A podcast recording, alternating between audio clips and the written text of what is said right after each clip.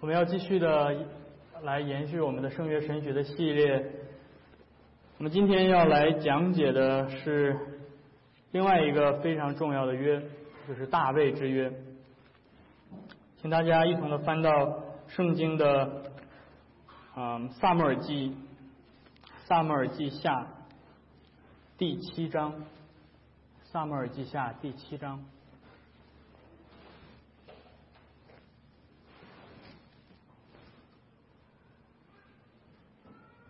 我们要从第一节一直读到第十七节，让我们一同怀着谦卑的心来聆听上帝的话语。王住在自己的宫中，耶和华使他安静，不被四围的仇敌扰乱。那时，王对先知拿丹说：“看呐，我住在香柏木的宫中，那神的约柜反而在幔子里。”拿丹对王说。你可以照你的心意而行，因为耶和华与你同在。当夜，耶和华的话临到拿单说：“你去告诉我仆人大卫说，耶和华如此说：你岂可建造殿宇给我居住呢？自从我领以色列人出埃及，直到今日，我未曾住过殿宇，常在会幕和帐幕中行走。凡我从以色列人所走的地方，我何曾向以色列一支派的誓师，就是我吩咐牧养我民以色列的说。”你们为何不给我建造香柏木的殿宇呢？现在你要告诉我仆人大卫说：万军之耶和华如此说：我群我从羊圈中将你招来，叫你不再跟从羊群，立你做我民以色列的君。你无论往哪里去，我常与你同在，剪除你的一切仇敌。我必使你得大名，好像世上大大有名的人一样。我必为我民以色列选定一个地方，栽培他们。使他们住在自己的地方，不再迁移；凶恶之子也不像不像从前扰害他们，并不像我命世师治理我民以色列的时候一样。我必使你安静，不被一切仇敌扰乱，并且我耶和华应许你，为你建造家室。你受数满足，与你列祖同睡的时候，我必使你的后裔接续你的位，我也必坚定他的国，他必为我的名建造殿宇。我必坚定他的国位，直到永远。我要做他的父，他要做我的子。他若犯了罪，我必用人的杖责打他，用人的鞭责罚他。但我的慈爱仍不离开他，像离开在你面前所废弃的扫罗一样。你的家和你的国必在我面前永远坚立，你的国位也必坚定，直到永远。拿单就照这些一切的话，照着末世。告诉大卫，我们今天读神的话语就到这。摩西五经结尾是摩西死在了应许之地之外，这也预示着以色列民在摩西之约之下的阴暗的命运。接下来，上帝兴起了约书亚，在他的带领之下，以色列人顺利的进入到了应许之地。在整个约书亚的记载当中，上帝没有把赞美归于他们自己的战略或强盛。整个约书亚记所告诉我们的是，是上帝在为他的子民征战，是上帝在实现他对亚伯拉罕的约的应许。上帝的国度如今已经生出了土地和子民，但是圣经并没有到此结束。这国土上还缺少一位公义的、圣洁的、大有能力的统治者。而整个事实记就是在表明，缺少一位公义的大能的君王，带给上帝的国度多么悲惨的这种重创。理想的领袖约书亚已经去世了，短暂的胜利的喜悦还意犹未尽，以色列人就陷入到了偶像敬拜当中。整个事实记是以色列黑暗的历史。在整本事实记的最后一节，那里面说。当时以色列中没有君王，个人随己意而行，这就指向了一个问题：上帝的子民需要一位君王。因此，到了萨母尔记，人民兴起了一位君王，是他们所喜悦的，是扫罗。但是扫罗是人民所喜悦的，却不是耶和华所喜悦的。这一切都在为那位如同约书亚一样的理想的领袖做铺垫。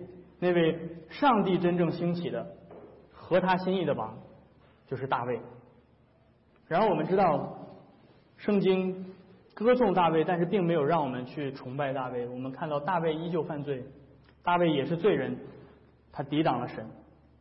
因此，整本圣经最后最后把我们的眼光所指向的，并不是旧约当中这些伟大的人，让我们去效法他们的道德榜样，好像也可以做到什么去讨上帝的喜悦一样。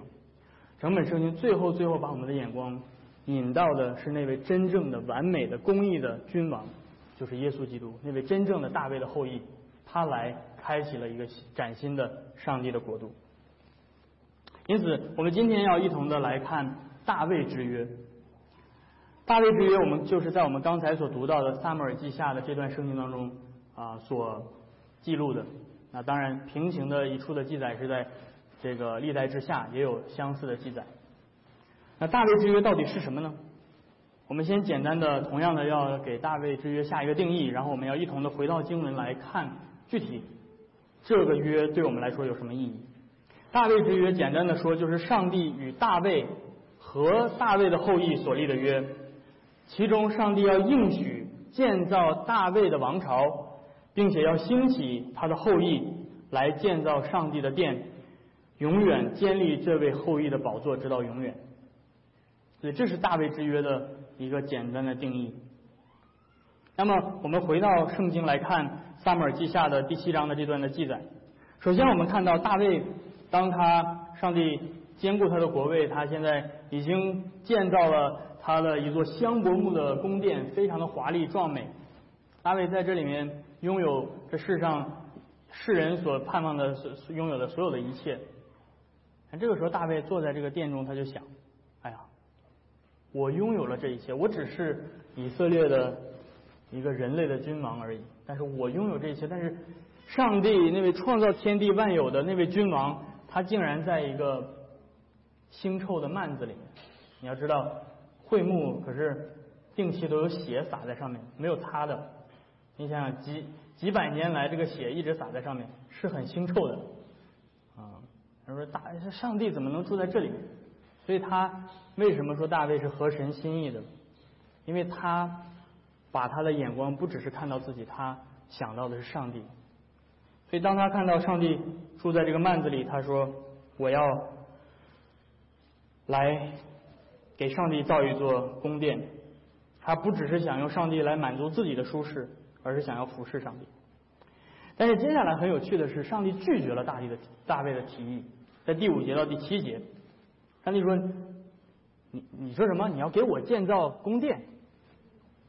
你上帝说我从来没有要求过任何人给我建造殿宇。”我是在帐幕当中与我的百姓同行的上帝，我是不需要你们人手服侍的上帝，我不像那些外邦的偶像一样，好像你要给我贡献，你要给我奉献这些金银，好像我我才能够满意一样。我是与我的百姓同行，我是天天背负我百姓重担的上帝。我的殿就是我的百姓，所以你们要知道，当新约的作者说。我们就是上帝的圣殿的时候，他们并没有在说什么新的东西。在旧约当中，上帝已经说的很清楚了：我在我的百姓中间居住，我的百姓就是我的殿。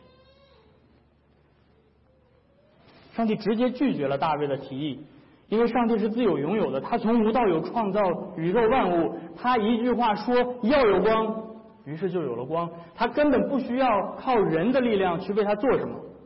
如果他想要香柏木所搭建的殿宇的话，他只需要说一句话就能够成就，他不需要人去帮助他。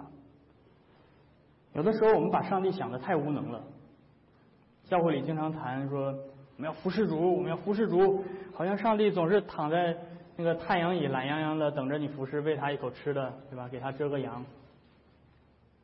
上帝不需要一堆仆人在他身边瞻前侍后。上帝说不，大卫。不是你来服侍我，不是你来服侍我，不是你来给我建造殿宇，我要来为你建造家室，我要来兼顾你，我要赐福给你，这是我们的上帝。像耶稣他来到世上的时候，他说：“人子来不是受人的服侍，乃是要服侍人，并且舍上自己的性命为做众众人的赎价。”这才是圣经当中所启示的上帝。上帝服侍人的方式就是与人立约，这是为什么圣约神学如此的重要。于是我们接下来看到上帝开始与大卫立约，就像起初他要服侍亚伯拉罕和亚伯拉罕后裔的时候，他与亚伯拉罕立约一样。现在大上帝与大卫立约。首先在第八节到第十第十一节，上帝提到了大卫还活着的时候，大卫你自己活着的日子。首先，上帝回顾了在第八节到第九节，上帝说：“我你曾经是。”服侍羊群的，你在跟从羊群。现在我立你做以色列的君。上帝开始回顾他曾经如何带领大卫一步一步从一个无名的小卒，一个牧羊人，一个牧羊儿童呃男童，做了以色列的君王。这是上帝赐给大卫的恩典，并且第九节他说：“你无论往哪里去，我常与你同在。我要来剪除你一切的仇敌，使你得大名。”因此，这里面上帝应许大卫要获得一个伟大的名，并且接下来在大卫所活的日子，第十节到第十一节，上帝说：“我要为我民以色列选定一个地方，栽培他们，使他们住在自己的地方，然后没有受到搅扰。我要使他们安静，不受仇敌的扰乱。”所以在大卫所生活的时代，他要保证保护他的子民的安全，应许给他子民真正的安息。但是这个安息只是预表性的而已，它要指向那个真正的安息。但是在这里面，至少在大卫还活着的时候，以色列民可以在应许之地有真正的安息。然后接下来从第十一节后半部分到第十六节，这个约里面不仅包括大卫，还包括大卫死了之后，大卫的王朝到底要经历什么？大卫死之后，上帝应许说他要兴起大卫的后裔。要来兼顾这位后裔的国度，也就是说，上帝应许大卫的不仅仅是你活着的时候好好的，等你死了之后我就不管你了，对吧？他上帝是说，接下来你后裔的国度我也要建立，这就是确保大卫要要不仅是有一个朝代而已，他要有整个一个王朝延续下去，不仅仅是一个王在位而已。而接下来很有意思的是，在第十三节，这里面上帝提到了。这位后裔，上帝给了他一个命令，就是大卫虽然不能够建造上帝的宫殿，但是这位后裔要建造上帝的殿，并且这位后裔他要为我的名建造殿宇，然后我要建立他的国位，直到永远，直到永远。这个国位不是十年、二十年、三十年、四十年而已啊！今天。如果一个人能够做一个一个国家的这个这个王或者是统领，做四十年就已经是一个非常非常长的生涯了，对吧？但是上帝在这里面应许说，这个后裔的国度我要建立到永远，他要做王直到永远。这就意味着上帝要应许一位生命能够胜过死亡的君王，已经在这里埋下了。然后接下来他提到这个。第十四到第十五节，他提到他和上帝和这个君王之间的关系是父子之间的关系，并且上帝的慈爱不会离开这位君王。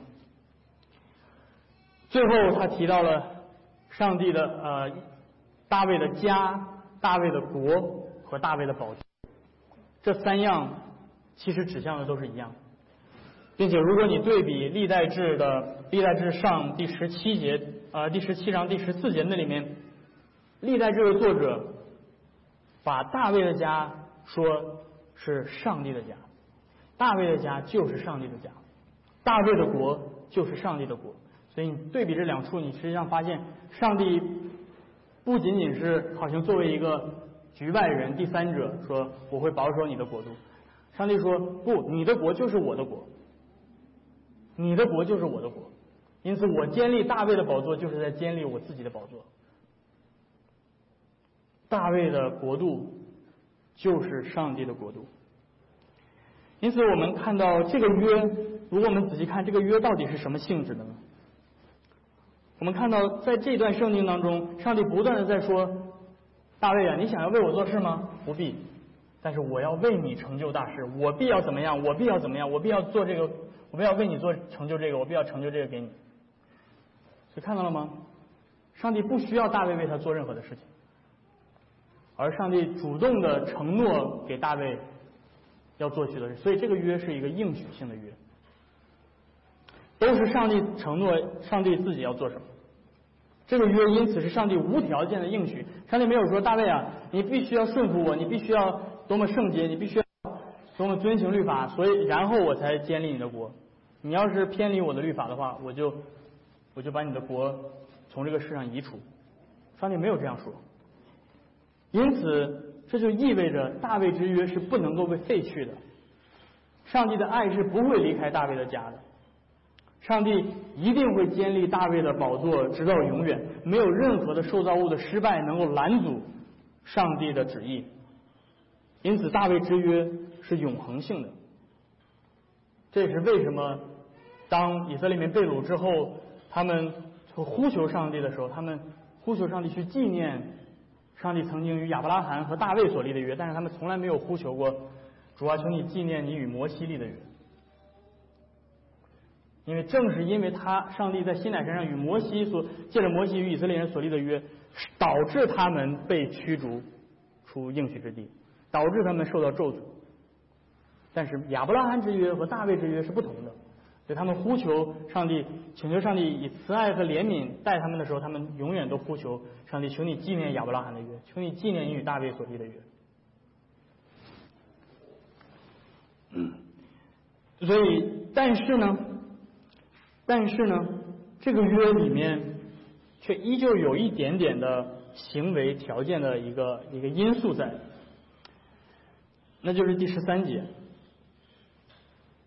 他说：“上帝，但是这个这个行为的要求，并不是赐给大卫的，而是赐给大卫的后裔的。他说，如果这个大卫的后裔建造上帝的圣殿的话，那么上帝就会坚立他的国直到永远。所以，的确在大卫之约当中有行为的原则，但是这个行为的原则是给大卫的后裔，也就是换句话说。”什么是无条件的应许呢？无条件的应许是大卫的王朝会不间断，一定会有大卫的子孙坐在大卫的宝座上直到永远。但是可以有条件的部分，可能会失败的部分，是每一个具体的君王可能从大卫的王朝这个这条线索当中被剪除，可能他是大卫的肉身的子孙，但是。他不属于大卫的国度，因为他犯罪抵挡上帝，所以个别的君王可能会被剪除，但是整个大卫的王朝是不会被废除的。就像诗篇的作者啊，他说，他上帝说在诗篇八十九篇说，我必不背弃我的约，也不改变我口中所出的。我一次指着自己的圣洁启示，我绝不向大卫说谎。他的后裔要存到永远。他的宝座在我面前如日之恒一般，如月亮永远的坚立，如天上确实的见证。所以，如同上帝所创造的自然界一样，那么坚固，像太阳和月亮每天东升西落，每天晚上月亮都会出来一样，那么确定。上帝给大卫的圣约的应许也是如此的确定。但是，大卫的后裔的这些做君王的，他们要顺服。为什么要求这些君王顺服呢？我们回顾旧约的历史就可以看到原因。在摩西的时代，大家在西乃山上，百姓起誓说：“凡耶和华所吩咐的，我们都必遵行，是吧？我们都必遵行，我们会做的很好的。上帝放心吧，我们会非常好的遵循你的律法，你的典章，一点一画，绝对都遵循到底。”结果摩西上山。一个月不到，怎么样？山底下开始唱歌跳舞，开始一个金色的牛犊，大家开始拜偶像。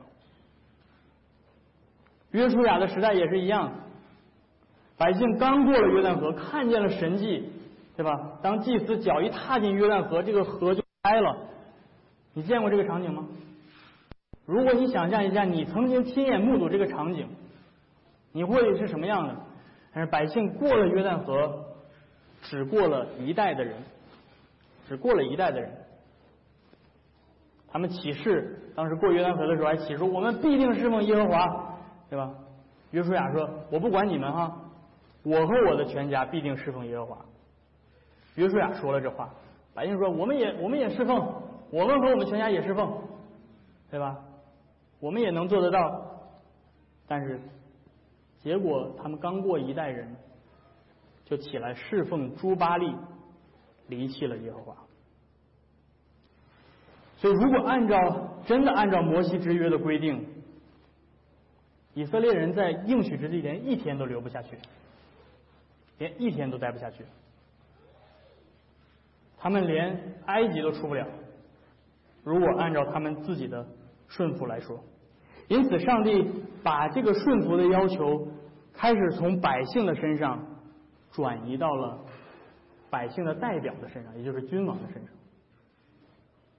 OK，整个的百姓他们没有办法遵行，但是你们派一个代表，那个治理你们的那位君王，他如果能够遵行的话，我就赐福给你们。因此，这就是盟约元首的概念，一个君王代表着他的国度，代表着他的国家。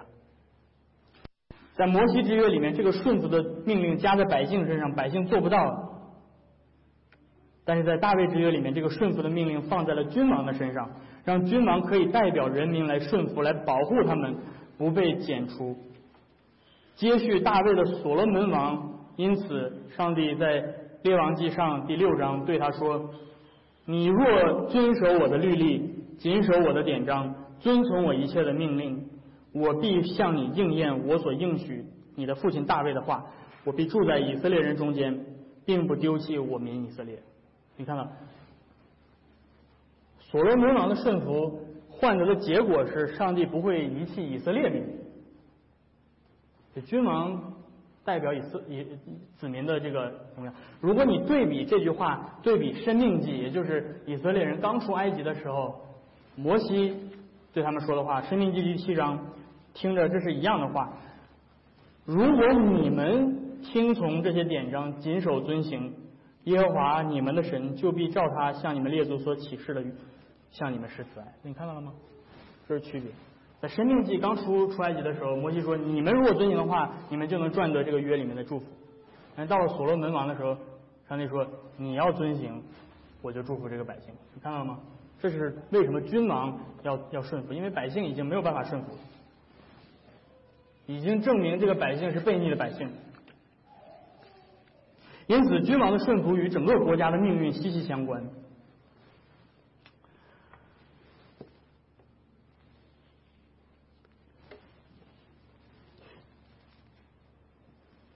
所以，但是我们接下来要看的是大卫之约的实现。大卫之约的实现，我们看到在历史上很直接的是所罗门王，对吧？我们基本上读到这段圣经的时候，你延续着看整个事情，你就觉得哦，这是说说所罗门的。那所罗门的确，嗯，他是大卫之约的实现的阶段。所罗门像一个新的亚当一样。如果你仔细的读圣经，你会发现所罗门跟亚当有很多的相似之处。所罗门是盟约的元首，他代表了上帝的百姓；亚当也是盟约的元首，他代表了在行为之约当中的全人类。这更加体现了，其实以色列这个国度就是人类的一个缩影。另外，所罗门被称为上帝的儿子，而亚当也被称为上帝的儿子。啊，你看到？以色列也被称为上帝的儿子，但是现在所罗门被特别的称为上帝的儿子，所以他是盟约的元首。而另外还有一个非常有趣的是，圣经记载了所罗门非常有智慧。而当圣经描写所罗门的智慧的时候，是说所罗门能够讲论草木、走兽、昆虫、鱼类等等，他能够知道这些东西都叫什么，他能够知道它们都有什么特性。而你还记得起初亚当？上帝把这些动物都带到亚当面前，亚当有智慧给他们起名字。所以所罗门拥有像亚当一样的智慧。所罗门写作雅歌可以被称为伊甸式的爱情。嗯，就像亚当起初面对了他的配偶的时候，他说：“这是我的骨中的骨，肉中的肉。”那是最原始的雅歌。而且像亚当一样，所罗门也逃离不了悖逆的命运。所罗门最后背逆了上帝，并且上帝施行了惩惩罚。所有延续所罗门之后的君王，基本上都背逆失败了。因此，圣经的历史让我们看到，接下来以色列南北国的历史上有许许多多的这些不忠心背逆的君王，他们在耶行耶和华眼中看为恶的事情。一代比一代更甚，当然零星的有一些好的君王，相比来说南国要比北国强一些等等，但是最终是一个一个直线下坡的路，一代不如一代，然后有可能在约西亚那一代有一个复兴，但是接下来就基本上没什么希望。君王陷入到偶像敬拜，导致了南国北国啊北国以色列、南国犹大相继的覆灭，被掳到应许之地。大卫的王朝，在整个的呃列王记和这个历代志的这个记载当中，让我们看到一个非常绝望的一幅画面，非常非常的绝望的一幅画面啊！所以有人说这个我信基督教，就是我读圣经，我就想找到一些这个让我能够心里积极向上的这样这样的一种情绪。其实我真不知道你是读到哪哪哪块的经文，对吧？如果你真的好好看圣经的话，真的非常的。令人绝望，的。从创世纪三章十五节之后，就是一个绝望的故事，因为人类堕落了，而你读圣经的大部分都是在控告上帝的子民背叛了上帝，上帝的君王背叛了上帝，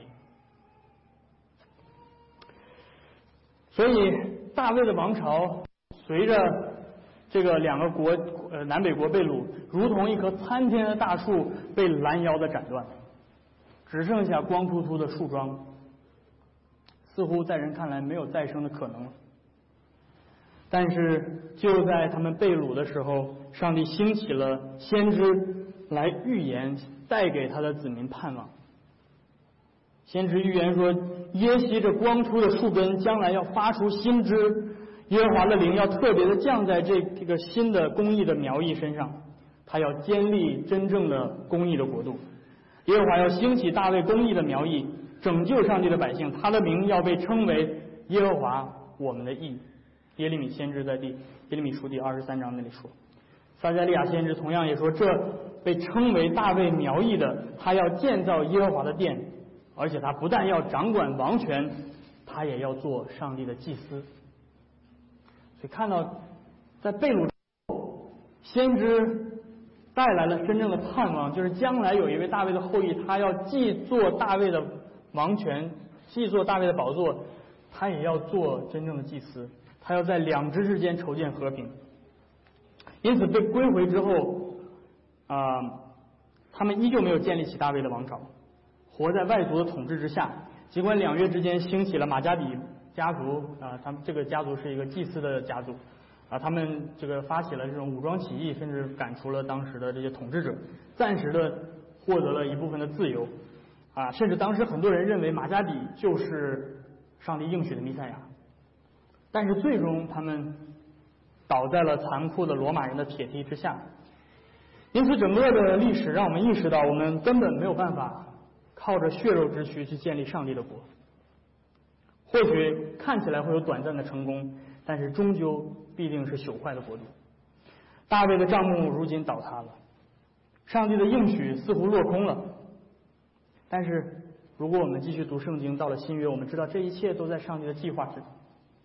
只等到有一天，天使向一个女人显现，对他说：“玛利亚，不要怕，你腹中所怀的将做雅各家的王，他要接续他祖大卫的宝座，直到永永远远。”当你知道那等候了千百年的应许，最后听到那句话的时候，你要知道上帝的百姓是多么的激动。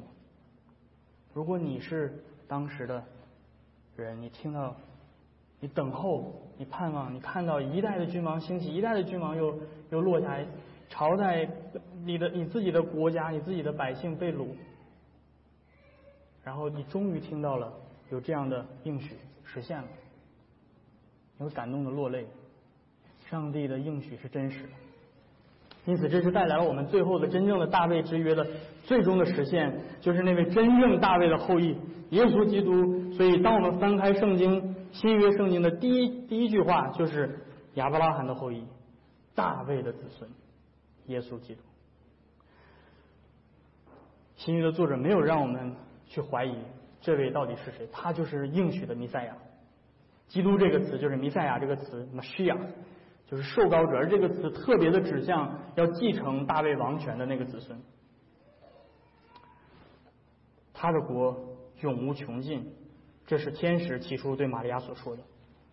耶稣基督降世为了要实现大卫之约的应许，但是他不仅仅是大卫的子孙，他也是大卫的主。因为诗篇一百一十篇说：“主对我主说，你坐在我的右边，使我等你的仇敌坐你的脚凳。”所以当。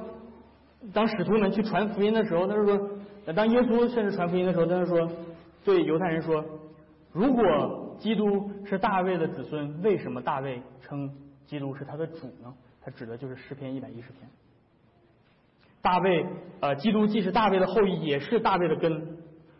因此不，呃因此不仅啊，是因为基督本身是永恒的上帝，所以，所以大卫说他是我的主。不仅是这样。”而是因为基督所要作为幕后的亚当成就的国度，是远远超过大卫的国度，甚至大卫自己也是这位幕后亚当国度当中的一员。所以基督是大卫的子民啊，sorry sorry，所以大卫是基督的子民。因此，大卫称呼基督是他的主。不但这位。坐在大卫宝座上的君王基督，他是君王，他继承了大卫的国度，他也是按照麦基喜的等次永远为祭司的。他因此用他复活的身体重新建造了真正的圣殿，并且因着他的升天吸引万国的民都归于他。从此在基督里，大卫倒塌的帐篷，如今在基督的身体，也就是教会当中被重新建立起来。今天弟兄姐妹们，你们就是大卫的帐幕，你们就是基督的身体。你们就是属于那个古老应许的子民，先知一切应许的话，在基督身上，也在你们身上实现了。像所罗门王一样，基督骑着驴驹进入了耶路撒冷，百户欢呼，何萨那归于大卫的子孙。但是一个星期之后，他们也拿着。他们曾经拿着棕榈枝欢呼何萨那的这些人，他们在一个星期之后愤怒的向比拉多宣嚷着定他十字架。这位大卫的后裔，他所要建立的国度，并不像曾经的以色列国或者当时的罗马帝国那样那样的国家。这是为什么？人们当时想不明白。当耶稣站在比拉多面前，他对比拉多说：“我就是那位应许的君王，没错，我承认，我本是为此而生。”但是他接下来说：“但是我的国不属于这世界。我的国若属于这世界，你没有权柄审判我。但是我的国不属于这世界。”比拉多脑袋想爆炸了！你这不是搞笑一样吗？你是君王，你的国又不在这儿，那我们在这里干嘛？为什么？因为属血气的人没有办法明白上帝的国。耶稣基督所要带来的国度，要远远超过比拉多的想象，要远远超过那些拿着棕树枝欢呼他何萨那的那些人的想象。他所要带来的是上帝的国度，是属天的国度。他所要带来的是最终的新天新地。在那个末世的国度当中，如今上帝在这个世界当中正在扩张的，不是透过刀剑和血肉，而是借着圣灵和他的圣道。今天上帝的国度超越。任何的政治的制度超越任何的历史的时期，在自由民主的现代的西方社会，上帝的国度在扩张，在充满敌意逼迫的极端的穆斯林的国家和无神论的国家，上帝的国度依旧在扩张。在任何的地方，基督都是王，他的国度都在那里。借着十字架的福音，基督的国度在这个世界上任何的地方都能够建立。因为基督既是君王也是祭司，所以他所建造的国度就是圣殿。今天你们既被称为上帝的国度的子民，也被称为他圣殿当中的活石。这两个在基督里面被合一了。他所建造的殿不是靠人手、靠石头、木头建造的，而是通过圣灵用复活的生命建造的。这座圣灵的宫殿就是今天的教会。所以今天的以色列，今天在中东的现在正在存在的以色列国，不再是上帝的国。今天的美国也不是上帝的国。今天的任何一个国家都不是上帝的国。今天只有基督的教会才是上帝的国在这地上的彰显。在教会里，基督以圣道和圣灵统治他的子民。当我们透过洗礼和宣誓。呃，宣告信仰，加入教会的时候，就像我们今天所看到的，当他们说“我愿意，愿上帝帮助我，我愿意相信这福音”的时候，那是上帝从那个时刻开始，你就被纳入到上帝的国度当中，你被称为上帝的子民。今天我们有许，我们以许多其他的身份为荣，我们以以某一个世界巨商的富商的高级俱乐部的成员的身份为荣，或者我们以从从事某些高薪的职业为荣。我们今天看到，我是在华尔街做投行的，是吧？啊，或者今天我们以受到过的教育的程度为荣，我是今天某个世界这个一流大学的博士、博士后，是吧？一提到这个，大家觉得哇，这个身份好荣耀。但是我们今天要问的是，我们到底有多么以基督教会的成员的身份为荣？今天你有多么重视作为基督教会的一员？这个身份，而这个身份，弟兄姐妹们，这个身份是全宇宙最尊贵的身份。基督徒作为基督教会的一员，是你们可以在这个被造的世界当中获得的最高贵的身份。今天有人说，上帝的子民这个身份值几个钱？值很多钱，你们是用重价买来的，值第二位格永恒的天赋上帝的独生爱子耶稣基督道成肉身死在十字架上为你流血，就值这么多钱。但是今天这个身份被轻看、被羞辱、被践踏，因此弟兄姐妹们，我以基督仆人的身份。恳求你们，鼓励你们，重视这个身份，不要轻看你在上帝面前所宣告的信仰，用最高的尊重和敬意来对待这个身份。最后，让我们把这个圣洁，让我们仰望这位圣洁公义的大卫的子孙，他如今正坐在天上圣父的右边的宝座上，将来他必要再来，把一切都更新了。让我们一同祷告说：主耶稣基督。我们愿你快来。